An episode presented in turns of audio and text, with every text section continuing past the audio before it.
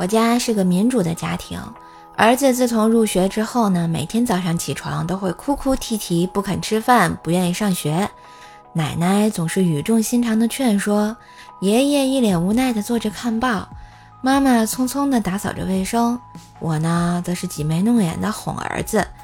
最近啊，全家为此开了个会，觉得如此下去不是个办法，最终的结果就是打。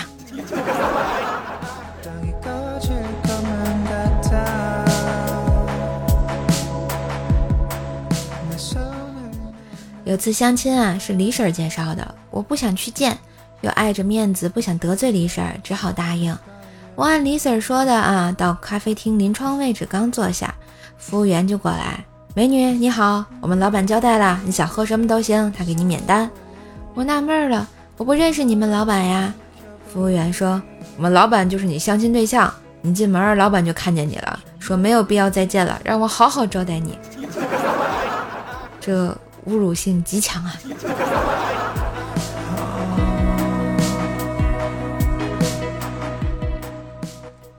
一天啊，脚趾头被砸了一下，去医院，大夫说你去做个脑电图吧。本人极为不解，我是脚趾头砸了，又不是头被砸了，做啥脑电图啊？大夫看了我一眼，语重心长的对我说：“你的脑子要是反应灵敏，怎么会被砸呢？”好像说的也挺有道理的。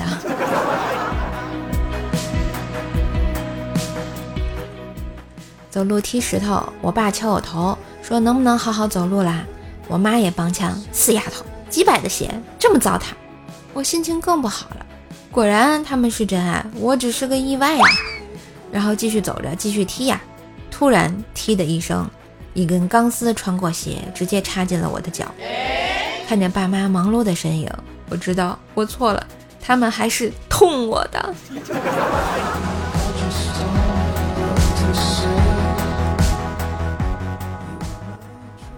冰棍哥啊，当初失恋了，家里呢逼冰棍哥去相亲，去就去，人家让冰棍哥单独待会儿，结果冰棍哥趁机又搂又亲的，差点把人家欺负哭了，最后扬长而去，结果竟然成了。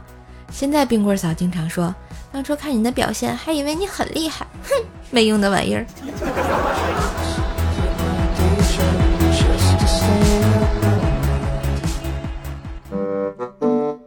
满腹才气更有底气，健康美丽和瘦瘦一起体验舌尖上的花果气泡水吧！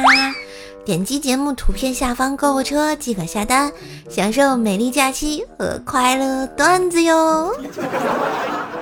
Thank you.